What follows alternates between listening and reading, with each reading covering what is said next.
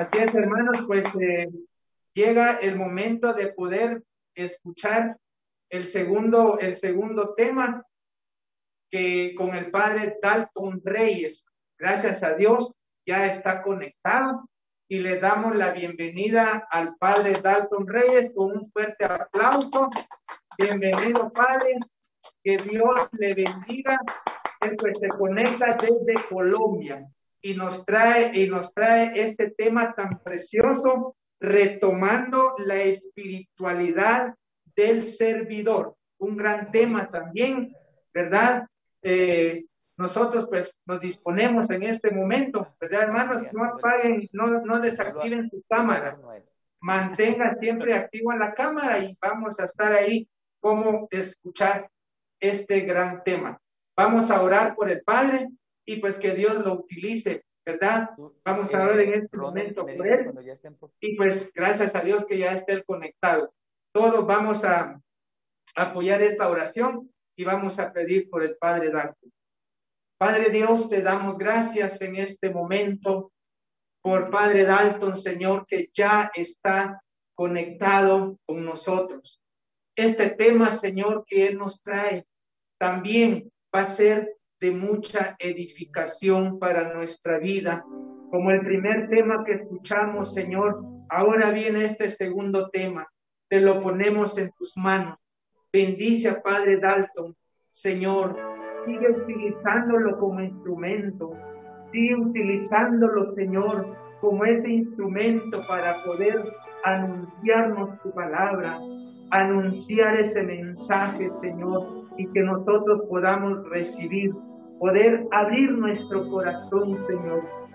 Sigue llenándolo de tu poder, de tu Santo Espíritu a Él, y que nosotros también seamos esa tierra, esa tierra fértil donde podamos acoger ese mensaje, donde podamos recibir ese mensaje. Señor, desde ya te lo ponemos aquí para que tú sigues utilizando Señor. Háblanos, Señor. Háblanos, Señor, que estamos aquí puestos para recibir este mensaje a través de nuestro sacerdote. Así sea, Padre, en el nombre poderoso de Jesús, te lo entregamos a ti, Señor, en este momento para que lo sigues utilizando como instrumento. Gracias, Padre. Gracias, Hijo. Gracias, Espíritu Santo. Amén y amén. Bienvenido, Padre Dalton. Todo el tiempo, pues, es para usted. Un fuerte aplauso, hermano. Amén. Queridos hermanos de Guatemala, de la Renovación Carismática de Guatemala, qué alegría poder compartir con ustedes, especialmente en la zona Misco. Hoy tengo el agrado y la felicidad de poder estar acompañándolos desde nuestra casa de formación en la Ceja, Antioquia, la casa de nosotros, los siervos del Espíritu Santo. Es una bendición poder estar con mis hermanos seminaristas. Hoy nos acompaña Henry Cotes, que es seminarista de, nuestra casa, miembro de la Renovación Carismática Católica de Valledupar, con un amplio recorrido en lo que es Renovación Carismática Católica, líder juvenil. Y él ha querido compartir conmigo esta enseñanza desde la música. Así que yo sé que ya hicieron animación, que estaban muy entretenidos, pero vamos a hacer un poquito más de oración con los cantos y vamos a orar en el nombre del Señor. Así que prepárate y qué bueno, porque esto es espiritualidad carismática. Levanta tus manos y tu corazón y preparémonos para alabar a Dios. Para colocarnos de pie, vamos a alabar, a bendecir al Señor, porque su dulce presencia está con nosotros en este momento. La dulce presencia de Dios se siente en este lugar, a Cristo de la gloria le queremos cantar. Cántalo conmigo, la dulce presencia de Dios se siente en este lugar, a Cristo de la gloria le queremos cantar.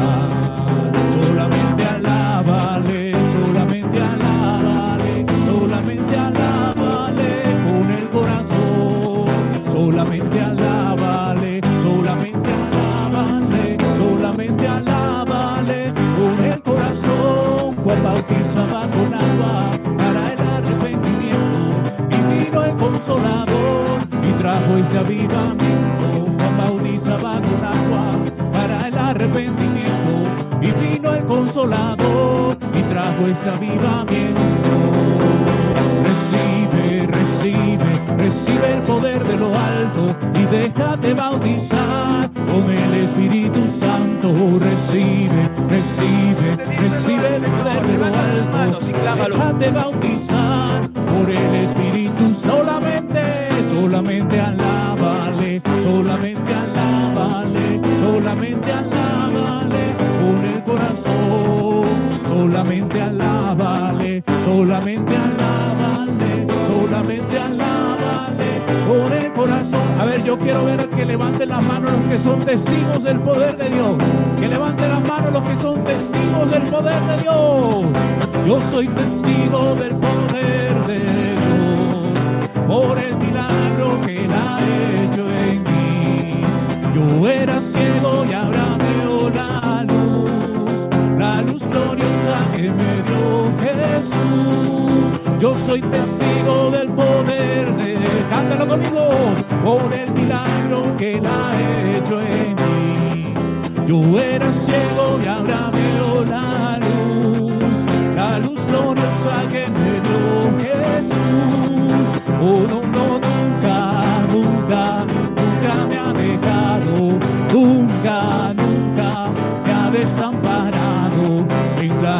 oscura, en el día de pruebas. Jesucristo nunca me desamparará. Oh, no, no, nunca, nunca, nunca, nunca, nunca me ha dejado, nunca, nunca me ha desamparado en la noche oscura, en el día de pruebas. Jesucristo nunca me desamparará. Dice así, ya llegó, ya llegó, el Espíritu Santo ya ya llegó, ya llegó, el Espíritu Santo ya llegó. Lo siento en mis manos, lo siento en mis pies, lo siento en el alma y en todo mi ser, lo siento en mis manos, lo siento en mis pies, lo siento en el alma y en todo mi ser. Y aquel que caminó por donde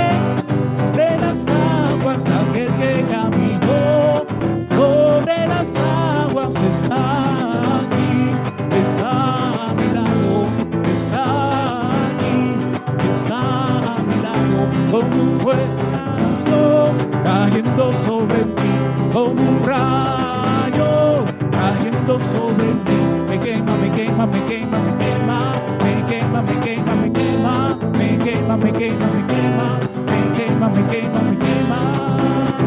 Yo no sé lo que tú has venido, pero yo vine a alabar, alábale. Yo no sé lo que tú has venido, pero yo vine a alabar a Dios. Aleluya, aleluya, yo vine a alabar a Dios. Aleluya, aleluya, yo vine a alabar a Dios. Y el Cristo que se alaba aquí como es. Y el Cristo que se alaba aquí como es Jesucristo vivo y aunque no lo vemos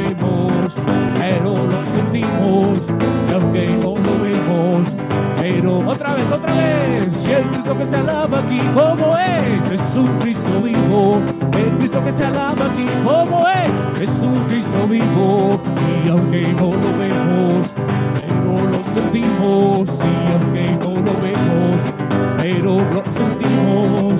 Yo edifiqué una casa, yo edifiqué una casa sobre la roca, edifiqué. Y era Cristo la roca, y era Cristo la roca sobre la edifiqué. Y esa casa no se cae, porque está sobre la roca, y esa casa no se cae, porque está sobre la roca, y mi casa no se cae, porque está sobre la roca, mi familia no se cae y tu casa no se cae. Y Guatemala no se cae. Pasea de Nazareno, Nazareno, pasea, a ver todos. Pasea de Nazareno, Nazareno, paseate. Pasea de Nazareno, Nazareno, paseate. Pasea de Nazareno, Nazareno, otra vez, otra vez. Yo no sé lo que tú has venido, pero yo vine a alabar a Dios. Yo no sé lo que tú has venido, pero yo vine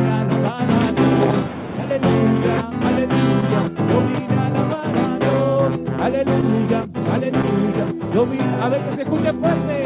Y el Bendito que se alaba aquí, como es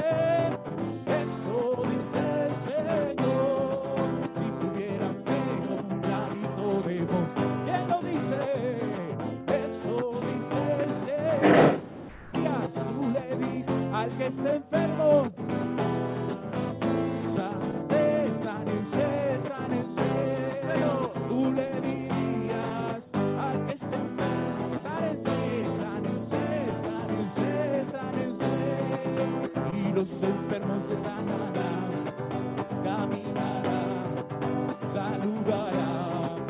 Y los enfermos se sanarán, caminarán, saludarán.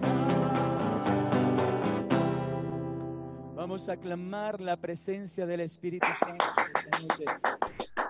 Vamos a pedir que el Espíritu Santo se derrame sobre nosotros con toda su fuerza, con todo su poder, porque necesitamos, como Timoteo, reavivar el fuego que hay en nosotros, que un día recibimos por imposición de manos, por la oración de fe, de la unción que hicieron otros hermanos por nosotros. Por eso en este instante, Señor, te pedimos que derrames tu Espíritu Santo. Todos los servidores de la zona de Mixco, vamos a clamar por un nuevo avivamiento para todo Guatemala, especialmente para la zona de Mixco. Vamos a pedirle al Señor Jesús que haya un derramamiento fuerte, pero este derramamiento no podrá darse si nosotros no clamamos la presencia y el poder del Espíritu Santo. Ven Espíritu Santo, Señor. Ven Espíritu de Dios sobre nosotros. Ven Espíritu Divino sobre nuestra vida. Ven Espíritu Santo a tocar. Ven Espíritu Santo a tomar en esta noche. Hoy te rogamos que haya un avivamiento nuevo, Señor. Hoy te clamamos que haya una expresión nueva de tu Espíritu, Señor. Ven, ven a renovar nuestras estructuras. Ven a renovar cada persona, cada corazón. Ven a renovar cada grupo de oración. Ven a renovar cada comunidad. Ven Espíritu Santo, sopla, sopla sobre cada rincón de la zona mixto, sopla sobre cada rincón de Guatemala. Ven Espíritu Santo, Señor, manda tu fuego, Señor, para tener un nuevo avivamiento, un nuevo Pentecostés, Señor. Ven Espíritu Santo, Señor, manda fuego a este lugar, manda fuego que arda, Espíritu de Dios, que arda la unción de tu Espíritu Santo. Manda el fuego, Señor, manda el poder de tu unción. Ven Espíritu Santo, Señor, llama al Espíritu de Dios y dile que penetre lo más profundo de tu alma. Ven Espíritu Santo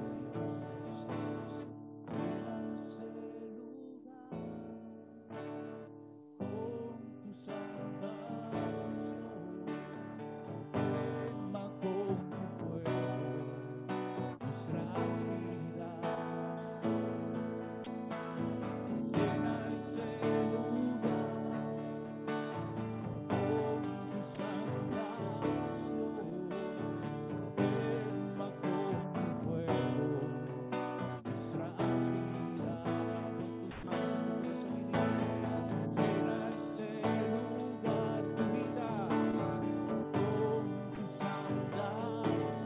Dile servidor, quema con tu fuego nuestras vidas, oh llena Señor, llena lugar con tu santa quema con tu fuego nuestras vidas,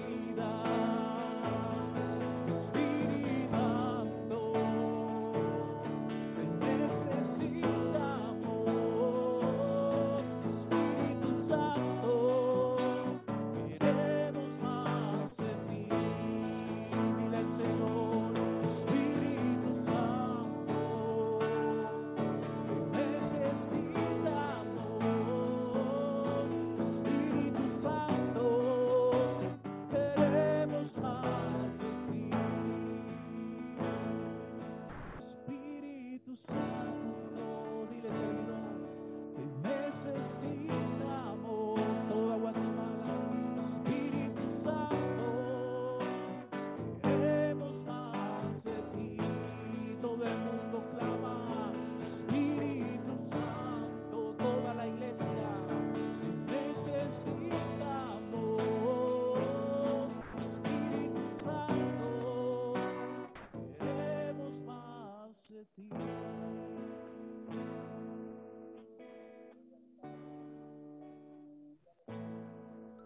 Como era en el principio, ahora y siempre, por los siglos de los siglos. Amén.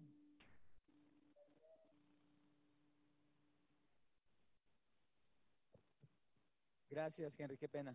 Gracias, Henry, por acompañarnos en este momento y en la parte final también vamos a orar un poco porque es importante hoy que vamos a hablar de la espiritualidad de los servidores, de la espiritualidad de la renovación carismática católica. Cuando alguien me pregunta a mí qué es la espiritualidad, yo le digo, en primer lugar, que la espiritualidad es la forma que tiene cada persona de comunicarse con Dios. Por eso, cada persona tiene una forma auténtica, única y particular de hablar con Dios y a eso le podemos llamar espiritualidad. Por eso, creo yo, hay espiritualidades en el mundo como tantas personas quieren comunicarse con Dios. Que hay escuelas de espiritualidad, sí. Que hay formas de comunicarnos, sí. Pero cada y que hay eh, personas que tuvieron una experiencia tan fuerte de Dios que marcaron una pauta para que otros sigan ese camino, como por ejemplo cuando hablamos de la espiritualidad carmelitana, de la espiritualidad franciscana e incluso de la espiritualidad de la renovación carismática católica, y que entonces muchas personas quieren recorrer ese camino que ya fue recorrido por otros, pero aún allí hay una forma muy individual y particular de poder comunicarnos con Dios y a eso le llamamos espiritualidad. Por eso, yo lo que voy a hacer es dar unas pautas generales de la espiritualidad de nosotros como renovación carismática católica, como cristianos, como una iglesia que nace en Pentecostés y que es fundamental para que nosotros podamos vivir intensamente nuestra fe católica. Por eso quiero iniciar con el Evangelio de San Lucas en el capítulo 24, versículo 19 y sigue, perdón, versículo 13 y siguientes.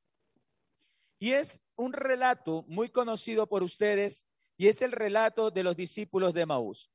Inicia diciendo la palabra en el capítulo 24, versículo 13 de San Lucas. Aquel mismo día iban dos de ellos a un pueblo llamado Emaús, que dista 60 estadios de Jerusalén, y conversaban entre sí sobre todo lo que les había pasado. Mientras conversaban y discutían, el mismo Jesús se acercó a ellos y caminó a su lado, pero sus ojos estaban como incapacitados para reconocerle. Él les dijo, ¿de qué discutís por el camino? Ellos se pararon con aire entristecido. Uno de ellos, llamado Cleofás, le respondió, ¿eres tú el único residente en Jerusalén que no sabe las cosas que han pasado allí estos días? Él les dijo, ¿qué cosas? Ellos le dice, les dijeron, lo de Jesús el Nazareno, que fue un profeta poderoso Sí. en obras y palabras delante de Dios y de todo el pueblo. Como nuestros sumos sacerdotes y magistrados le condenaron a muerte y le crucificaron. Nosotros esperábamos que sería el que iba a liberar a Israel, pero con todas estas cosas llevamos ya tres días desde que esto pasó. El caso es que algunas mujeres de las nuestras nos han sobresaltado porque fueron de madrugada al sepulcro y al no hallar el cuerpo, vinieron diciendo que incluso habían visto una aparición de ángeles que decían que él vivía. Fueron entonces algunos de los nuestros al sepulcro y lo hallaron tal como las mujeres habían dicho, pero a él no le vieron. Palabra del Señor. Quiero iniciar eh, desde esta parte y es el estado anímico de los discípulos de Maús. Generalmente en algunas pinturas, no en todas, pero sí en algunas pinturas, se los muestra como con la cabeza tapada, con un aire de tristeza. Pudiéramos decir que había un profundo sentimiento de tristeza y así lo dice la palabra.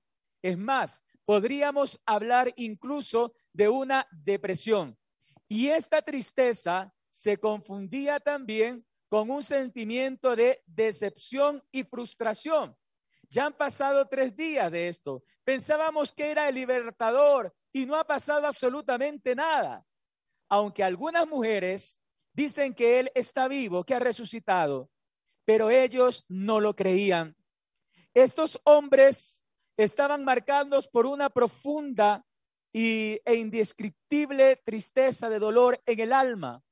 Y estos hombres, podemos decir, eran discípulos de Jesús que habían compartido con Él, que habían estado con Él, que seguramente habían escuchado el anuncio de la pasión, pero no entendían y la tristeza no les permitía profundizar en el misterio en que estaban viviendo. Quiero recordarte también que cuando la Magdalena fue al sepulcro, dice que también la atravesaba un gran dolor y cuando vio a Jesús no lo reconoció, no lo reconoció. Y estamos ante una escena similar. Jesús se aparece y ellos no lo reconocen. ¿Sabe por qué, hermano? Porque muchas veces el dolor, el sufrimiento que tenemos no nos permite reconocer a Jesús en nuestras vidas. Esto es interesante porque todos nosotros, de una u otra manera, vamos a tener que pasar por el sufrimiento, vamos a tener que pasar por el dolor e incluso tal vez por la depresión. Y ese dolor y ese sufrimiento, si no lo vivimos desde, desde Cristo, entonces no nos va a permitir ver la gracia de Dios. Pongan atención porque estamos en tiempo de pandemia y yo creo que en el mundo casi todas las familias del mundo entero se han visto tocadas por el COVID-19. Algunos han muerto y su familia se ha llenado de dolor, de duelo, de sufrimiento, y no solamente por el COVID, sino otras patologías. Hay gente triste porque está todavía encerradas en sus casas y no han podido salir de allí. Y hay un sentimiento extraño en el ambiente de desesperanza, de desasosiego, incluso entre los cristianos, incluso entre la gente que se dice de fe, incluso en aquellos que han vivido experiencia de Dios, sienten en su corazón, sienten en su alma que hay un gran vacío. Conozco un señor de, de Colombia que su padre murió y él era una persona de mucha fe, de mucha entrega, de mucha oración. Él lo decía. Pero al morir su padre, también se le derrumbó la fe y ya no quiere volver a las cosas de Dios. Hay gente asustada, hay gente de diferente tipo que está viviendo estos momentos terriblemente. Y podemos decir qué es lo que está pasando y a veces no hay esperanza y a veces sentimos como que no hay una salida. Y aquí hay que advertir, hermanos, que tenemos que tener cuidado en que el dolor, la tristeza, la desesperación no me prive de la vista de Dios, porque ese dolor, esa tristeza puede estar ocasionando que yo no vea la gracia de Dios. Dice la palabra de Dios en la segunda carta a los Corintios una frase que me parece maravilloso. Cuando nosotros estamos mal, cuando estamos sufriendo, a veces las personas piensan que somos los únicos que estamos sufriendo sobre la faz de la tierra. A veces los servidores de la renovación carismática católica experimentan un profundo de abandono, abandono de Dios y otros reclaman, ¿dónde están mis hermanos? ¿Dónde está la gente que oraba por mí? Y a veces no es que la gente no esté, sino que nosotros no queremos que nadie esté con nosotros en esos momentos. Y luego reclamamos, ¿por qué no estuvieron? Pues porque tú no quisiste que estuviera la gente allí, porque te encerraste en ti mismo, te metiste en un hueco y el dolor que tenías no te permitió ver la gloria de Dios. Dice la palabra de Dios en la segunda de Corintios capítulo 4, versículo 7. Pero llevamos este tesoro en recipientes de barro para que aparezca que una fuerza tan extraordinaria es de Dios y no de nosotros.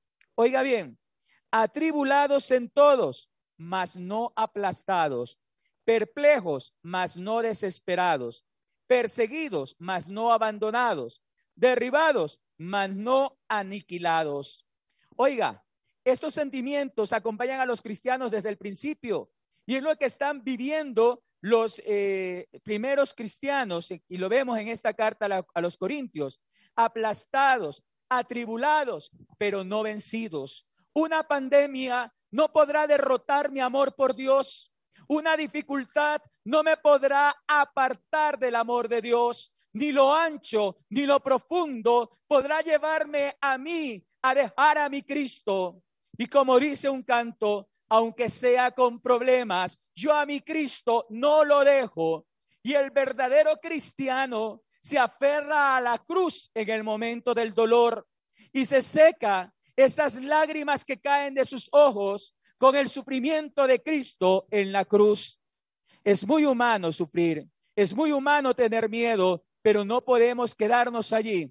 Podemos estar atribulados, pero no vencidos, porque Cristo ha vencido conmigo. Porque si yo creo en Cristo, soy más que vencedor, sea que sea tu problema, cualquier problema que tengas en la vida, problemas de pareja, de familia, de trabajo, de lo que sea, recuerda la palabra del Señor, atribulados mas no vencidos, y todo lo podemos en Cristo que nos fortalece.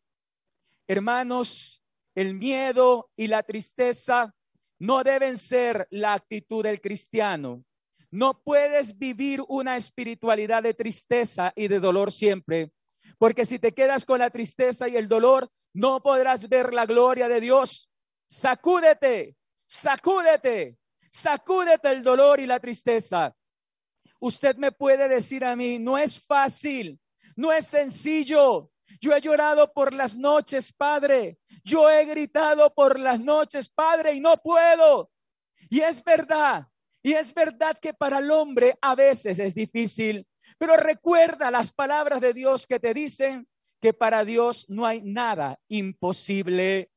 No hay nada imposible. Hermano, en tu dolor, no abandones a Jesús. Aférrate a la cruz, porque solo en la cruz tendrá significado tu dolor. Tenemos tristemente hoy por la pandemia servidores que no han vuelto a nuestras parroquias, a nuestros grupos y comunidades de oración, servidores que se acostumbraron a vivir la misa virtualmente, servidores que ya no quieren predicar ni anunciar la palabra de Dios.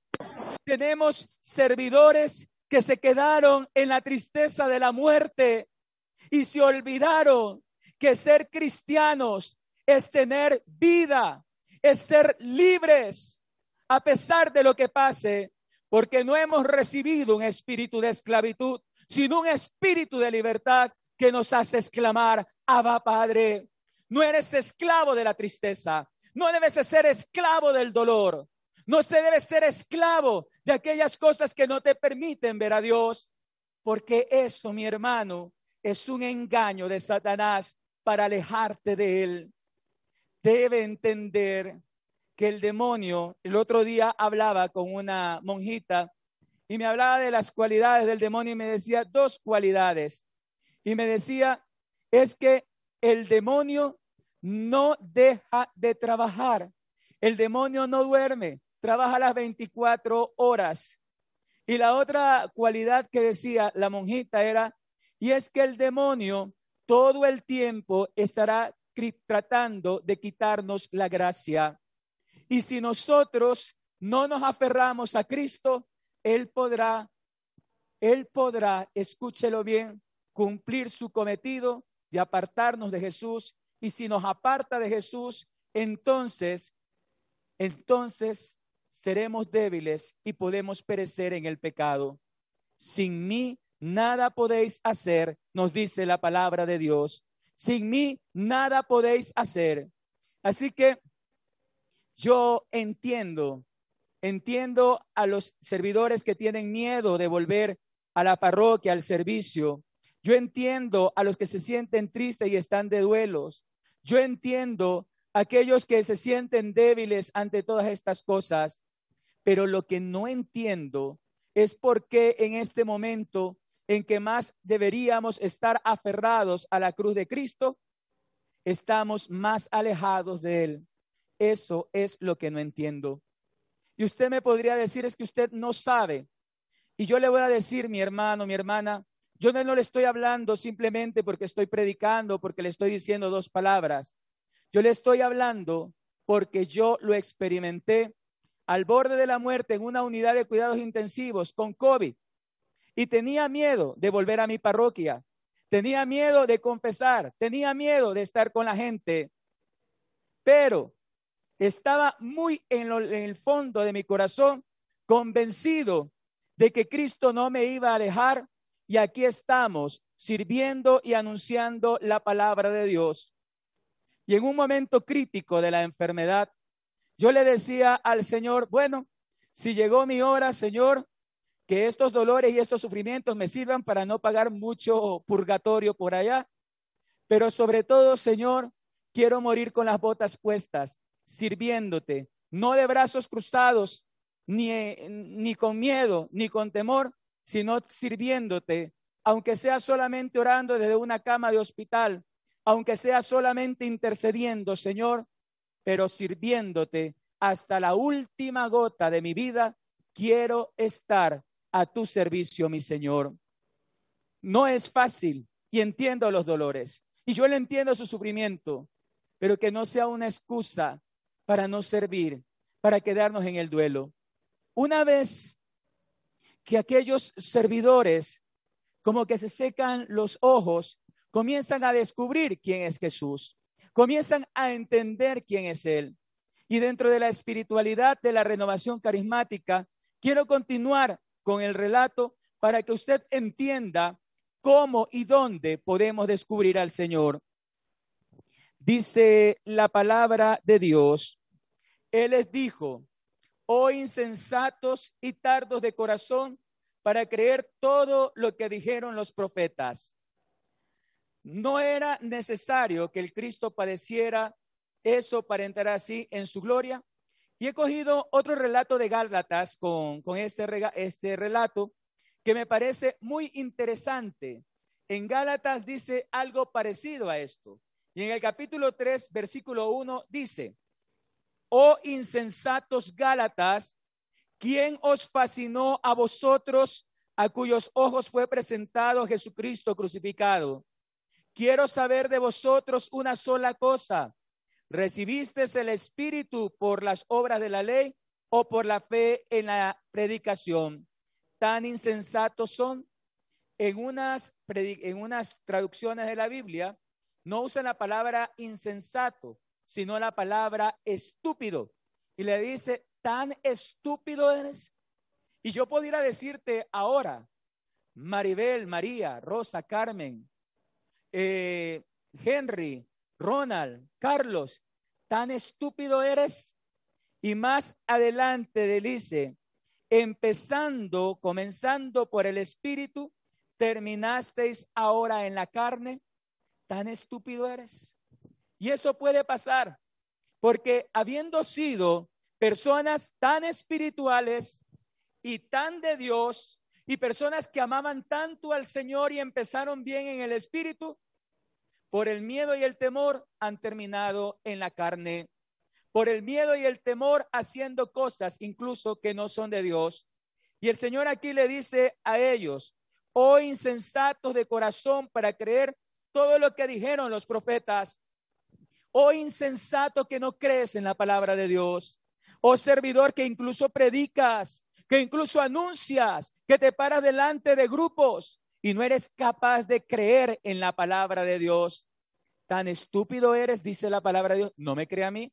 No crea que yo se lo estoy diciendo, se lo dice la palabra de Dios tan estúpidos, tan insensatos para creer en la palabra de Dios.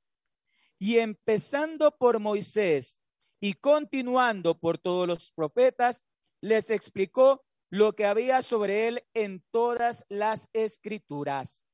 Miren, hermanos, es en la palabra de Dios cuando él comienza a explicarles a ellos todo lo que debía pasar y suceder. La espiritualidad de la renovación carismática pasa por el conocimiento de la palabra de Dios y para poder entender, comprender y enamorarte de Dios, tienes que leer la palabra de Dios, tienes que escrutar la palabra de Dios, porque es ahí donde está Cristo. Si tu espiritualidad no tiene palabra de Dios, no tiene raíces, no tiene fundamentos, la palabra de Dios Dice San Pablo, es como una espada de doble filo que hiere y que penetra hasta los profundos de los tuétanos. La palabra de Dios te cuestiona, la palabra de Dios te exhorta, la palabra de Dios te enseña. Y si quieres vivir una auténtica espiritualidad de la renovación carismática, tienes que buscar la palabra de Dios. Más adelante dirán los discípulos de Maús, no ardía nuestros corazones cuando Él nos explicaba las escrituras. Y es que cuando tú eres capaz de acercarte a las escrituras, todo tu corazón, todo tu ser se llenará del gozo del Señor.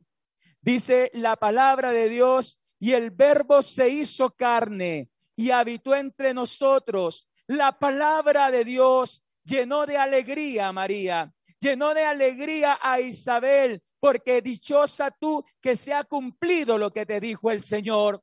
Cuando tú lees la palabra de Dios, te llenas de fuego, te llenas de Espíritu Santo, te llenas de Él.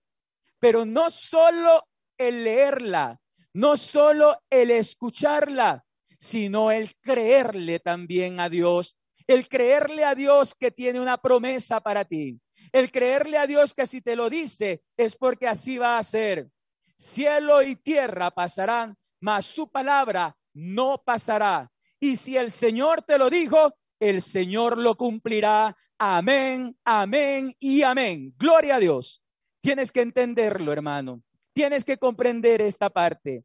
No existe una espiritualidad carismática sin palabra de Dios. Y más adelante dice la palabra, al acercarse al pueblo donde iban, él hizo ademán de seguir adelante, pero ellos le rogaron insistentemente, quédate con nosotros porque atardece y el día ya ha declinado. Entró pues y se quedó con ellos, sentado a la mesa con ellos, tomó el pan, pronunció la bendición, lo partió y se lo iba dando. Entonces se le abrieron los ojos y le reconocieron al partir el pan pero él desapareció de su vista. Se dijeron el uno al otro, no estaba ardiendo nuestro corazón dentro de nosotros cuando nos hablaba en el camino y nos explicaba las escrituras. Y levantándose al momento, se volvieron a Jerusalén y encontraron reunido a los once y a los que estaban con ellos que decían, es verdad, el Señor ha resucitado y se ha aparecido a Simón. Ellos, por su parte, contaron lo que les había pasado en el camino y cómo lo habían reconocido al partir el pan. Esto es realmente espectacular, mi hermano. La palabra de Dios, pero no lo habían reconocido todavía. Su corazón ardía en fuego, pero no lo habían reconocido.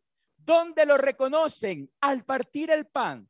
Cuando toma el pan, lo bendice y lo parte, ahí se dan cuenta que es el Señor. ¿Y cómo se llama eso? Se llama Eucaristía. Nosotros como renovación carismática católica estamos llamados a ser eucarísticos por excelencia. Y si no vivimos Eucaristía, entonces no podemos ser auténticos cristianos, porque es en la Eucaristía, en el misterio sublime, cuando el sacerdote eleva esa hostia y se produce el misterio de la transustanciación, el milagro más grande del mundo, en que podemos asistir, estar presente en ese sublime instante en que el Cristo se hace presente una vez más en el altar. Y eso es maravilloso, y eso es hermoso, y es allí donde podemos reconocer al Señor. Si tienes problema, ve a la Eucaristía, arrodíllate delante de Jesús, Eucaristía, y te vas a dar cuenta cómo el Señor te habla, cómo el Señor te escucha y va resolviendo poco a poco tus problemas. Si no eres una persona eucarística, si no eres una persona que puedes contemplar el misterio de Dios en la Santa Eucaristía, entonces no podrás entender el misterio tan grande de salvación que Dios tiene para tu vida. Con todo respeto, yo hago las Eucaristías virtuales en mi parroquia, principalmente para las personas enfermas y que no pueden asistir a la Eucaristía presencial. Pero déjeme decirle que hay gente que pudiendo participar presencialmente en las Eucaristías, ya no quieren ir a misa, ya no quieren orar. Y sabe que hermano, déjeme decirle una cosa, que usted pudiendo hacerlo y no va, no le digo que es pecado, ni quiero quedarme en, esa área negativa del pecado. Yo te quiero decir que te estás perdiendo la gracia de contemplar y de vivir el milagro más grande de la humanidad. Estás perdiéndote de vivirlo, de comerlo, de degustarlo, simplemente por el miedo. Y el Señor te llama a la Eucaristía. Y el Señor te pide vivir Eucaristía. Y te pide vivir eucarísticamente. Y la virtualidad no te dará esa dimensión total de lo que es vivir eucarísticamente. Es verdad, hay personas que no pueden ir por problemas de enfermedad, por problemas físicos, etcétera, pero usted debería hacerlo. Hace unos años conocí una persona que estaba enferma en su cama y esta persona me decía con muchísima tristeza, vivía cerca de la parroquia y escuchaba a lo lejos las campanas.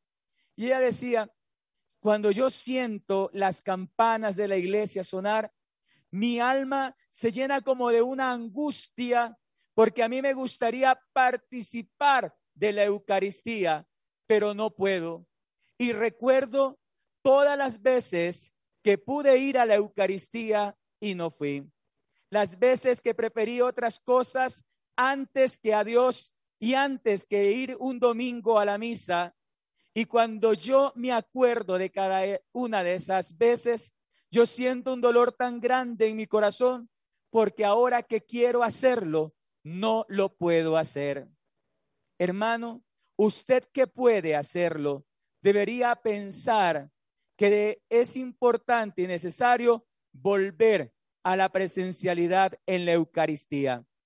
Con el autocuidado, con las medidas, con todo lo que usted quiera, pero es necesario volver. La iglesia ha atravesado por pandemias, la iglesia ha atravesado por peste negra, por gripe española, etcétera, y se extinguió, no, porque su palabra es real y su promesa también. Y yo estaré con ustedes hasta el final de los tiempos y las fuerzas del mal no prevalecerán sobre ella. Así que créalo. Ahora hay una particularidad y dice que después de haber partido el pan, ellos se regresaron a, a Jerusalén a anunciar lo que habían visto. En la espiritualidad de la renovación carismática católica, si usted no tiene experiencia de personal de Dios, no puede ser misionero. Y aquí no me le eche la culpa ni a la pandemia ni a nada. Si usted no tiene experiencia de Dios, no es por la pandemia, no es porque no puede ir a la misa, no es porque no puede hacer muchas cosas, es porque tal vez no le ha abierto totalmente el corazón y la experiencia del resucitado es fundamental para poder cumplir la misión. Los apóstoles van a decir, de lo que hemos visto, de lo que hemos escuchado, es de lo que nosotros les estamos hablando. Y si ellos, claro, discípulos de Maús, no tenían experiencia del resucitado, no podían anunciarlo, pero al tener la experiencia del resucitado, van a ir a su comunidad a anunciarles que Cristo está vivo. Y después de esto será Pentecostés. Hecho de los Apóstoles capítulo 2. Y una vez ya ahí, todos habían tenido la experiencia del resucitado y se dejan llenar de ese espíritu con mayor fuerza y salen a predicar la palabra de Dios sin miedo ni temor. Y es que cuando nosotros tenemos la experiencia de un Cristo vivo, de palabra de Dios, de Eucaristía, de Espíritu Santo, no nos queda otro remedio que salir a misionar y anunciarle al mundo entero que tenemos un Cristo vive, que reina y que habita en nosotros. Mis hermanos, no basta con pedir solamente Espíritu Santo. Y hay personas que parecen, aquí dirían en Colombia, loros mojados, repitiendo Espíritu Santo y pidiendo que venga Espíritu Santo. Pero si tú no lo pides de verdad, si no lo pides de corazón, si no estás dispuesto a hacer lo que el Espíritu Santo te pide, solamente se quedará en una oración de lenguas para afuera. El Espíritu Santo, dice la palabra de Dios cuando hablaba de las tentaciones en el desierto, movía, impulsaba y llevó a Jesús al desierto. Si tú eres una persona de fe, de iglesia, de renovación carismática católica, deja que el Espíritu Santo te mueva y deja que el Espíritu Santo te lleve donde Él quiera.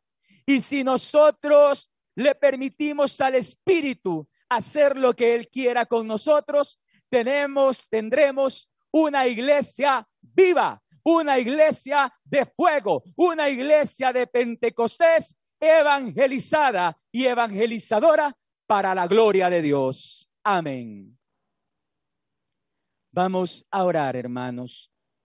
Y vamos a orar por todos aquellos servidores que tienen miedo, por todos aquellos servidores que no han recibido esa experiencia del resucitado y sienten temor abre tus manos ahí donde estás y dile, Señor, con toda sinceridad, dile al Señor, con tu corazón abierto, Señor, a veces tengo miedo, Señor.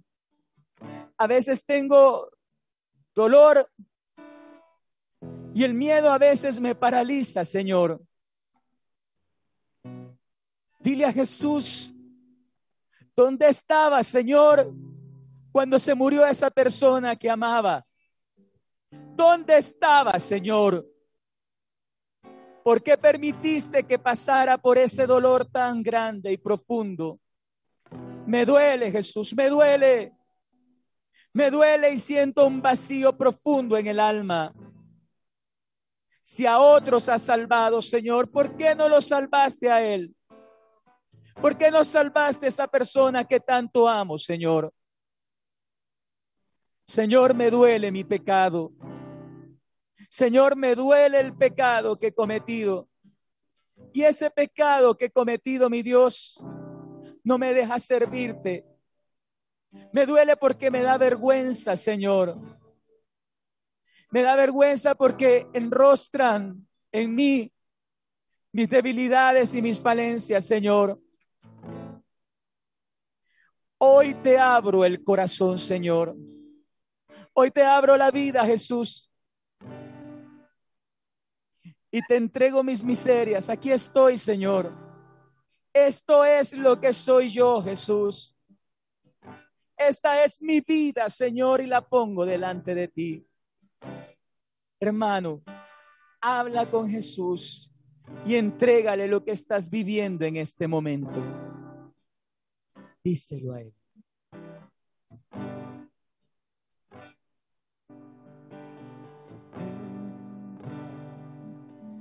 La puerta está abierta, aunque no soy digno, quisiera hablar.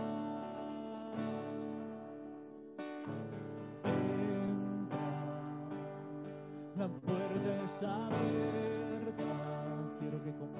quiero que conmigo, vengas a cenar. Señor, entra, la puerta está abierta,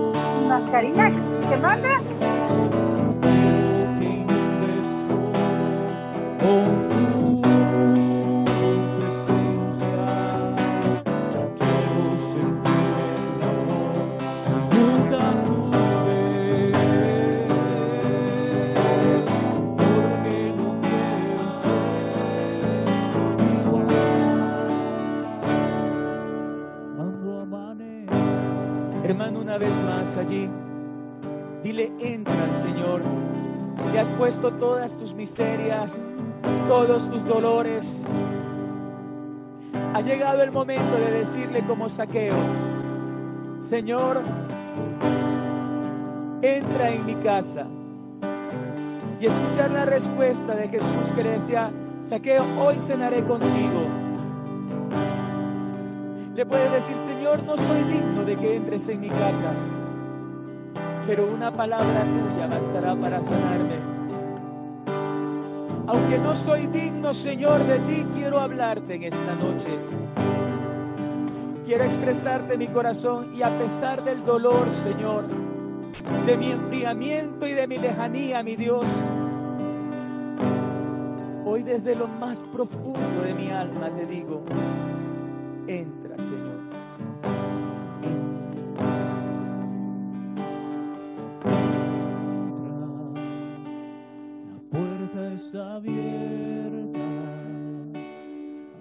No soy digno, te quisiera hablar.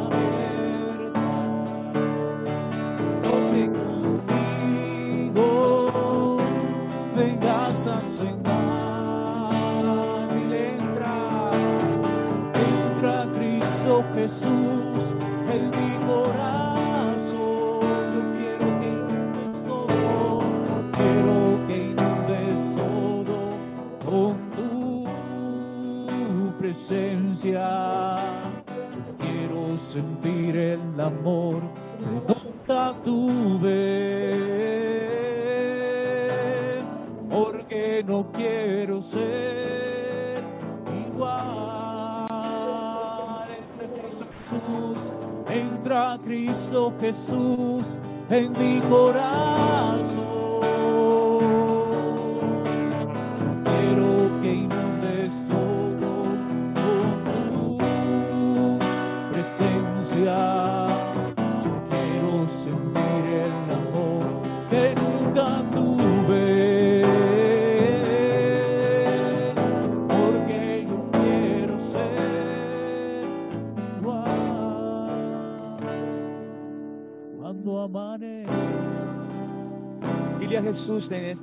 Señor, haz lo que quieras hacer conmigo, Señor. Quiero ser ese barro en tus manos. Deja el miedo, deja el temor, deja tus peros, deja tus temores. Y dile al Señor Jesús, haz lo que tú quieras conmigo, Señor Jesús, en este momento. Ya no te quiero poner eh, trabas, ya no quiero ponerte obstáculos, Señor. Y si los hay, derríbalos como derribaste las murallas de Jericó, Señor. Úsame como tú quieras, Señor.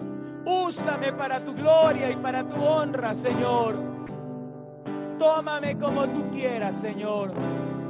Y haz conmigo, Señor, lo que tú quieras. Tómame y lléname, Señor Jesús. Tómame para ti, Señor. Todo lo que soy y todo lo que tengo, todo lo que quiero y todo lo que soy. Mi Señor Jesús, te entrego todo lo que soy y todo lo que tengo, todo lo que quiero y todo lo que sueño. Mi Señor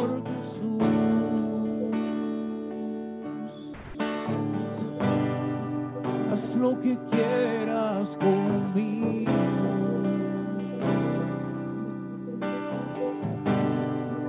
Haz lo que quieras en mí. Yo te ofrezco, yo te ofrezco mi vida. Hoy yo la rindo ante ti, Señor. Hoy yo la rindo ante ti. Dile, te entrego.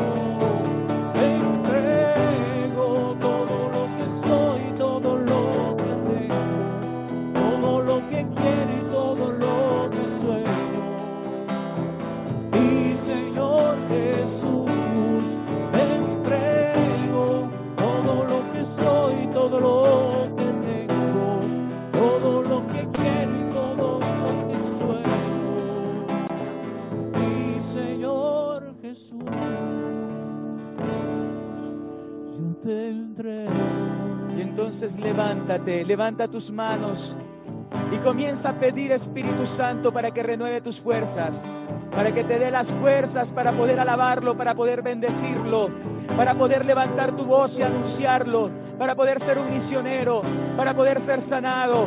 Dile, ven Espíritu Santo, ven, ven, ven, sopla Espíritu Santo, Señor.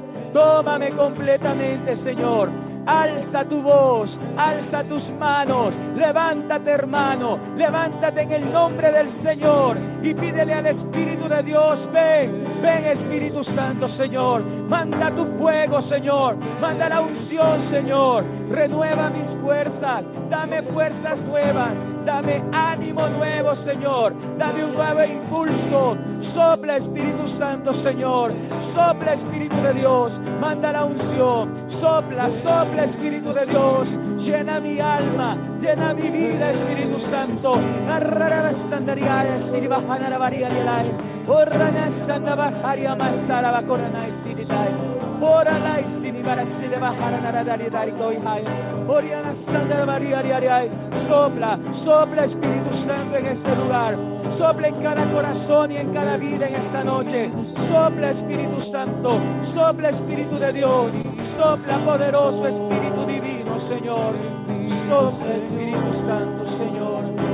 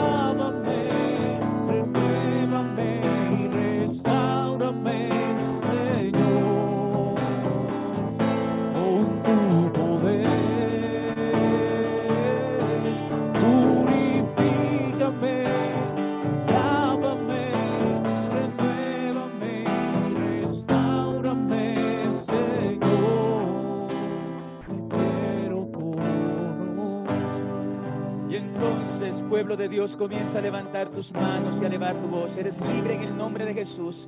Eres libre en el nombre del Señor. Y cuando el pueblo tenía que liberar batallas, entonaba el teruá, que era una alabanza. Y ahora eres libre en el nombre de Jesús. Eres libre en el nombre del Señor. Así que comienza a alabarlo con todo tu ser, con todo tu corazón, con toda la unción que el Espíritu te da en esta noche. Dile, bendito seas, Señor, alabado seas, glorificado seas. Alaba, alaba a tu Dios, no tengas miedo. Rompe todo respeto humano. Que en esta noche caigan las cadenas. Esta noche caigan los muros de Jericó. Alábalo, alábalo sin miedo. Bendito seas, Señor, alabado seas. Tú eres Yahvé Sebaot, tú eres el Shaddai, tú eres el Adonai, tú eres Elohim, Señor. Gloria, gloria, poderoso Dios. Gloria, poderoso Señor. Bendito seas, Señor. Alabado seas en la Eucaristía. Alabado seas en tu palabra bendita, Señor. Gloria, alábalo, alábalo sin miedo. Abre tu voz, abre tu boca para para bendecirlo, para decirle que Él es el Rey, que Él es el Osana. Bendito sea Yeshua Hamashiach, Elohim Adonai. Bendito sea, Señor. Alabado sea. Gloria, gloria a tu nombre santo. Poderoso Dios, poderoso Señor. Bendito sea, Señor. Tú eres el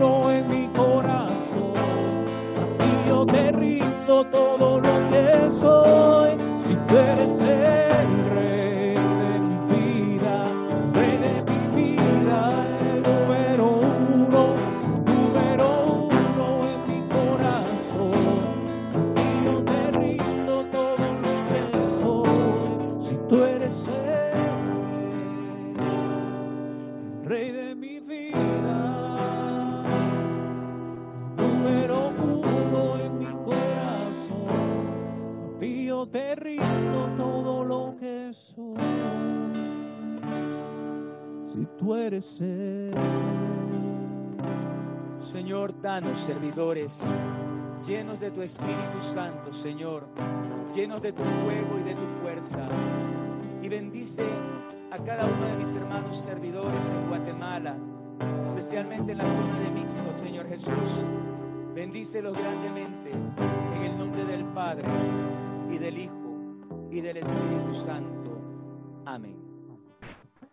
Gracias, queridos hermanos de Guatemala, de la zona de Mixco, por la invitación. Nosotros, desde los siervos del Espíritu Santo, es una gran alegría poder compartir con nosotros con ustedes, perdón.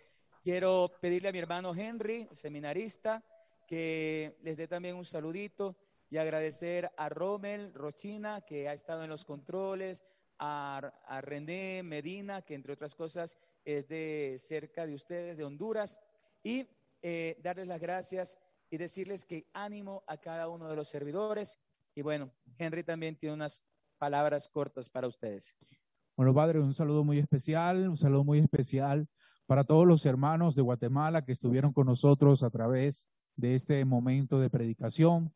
Eh, les saluda Enricote, seminarista, siervo del Espíritu Santo, y quiero brindarles, eh, además de mi oración, brindarles también y pedirle al Señor por cada uno de ustedes para que ese fuego, para que ese fuego del Espíritu Santo que se ha encendido en sus corazones se pueda mantener siempre avivado bajo la gracia y el poder del mismo Espíritu. Les animo, mis hermanos, a que esta vida, que este momento que estamos viviendo no detenga esa obra del Señor que ha iniciado en ustedes y como, y como se dice eh, aquí en, en, la iglesia, como se dice en nuestra iglesia, ese, ese, esa obra que el Señor ha iniciado la va a llevar a feliz término. Entonces, la bendición del Señor para todos ustedes, gracias al Padre y a ustedes por la invitación. Y bueno, les animo para que sigan en ese fuego del Espíritu Santo que los anima y que los lleva siempre.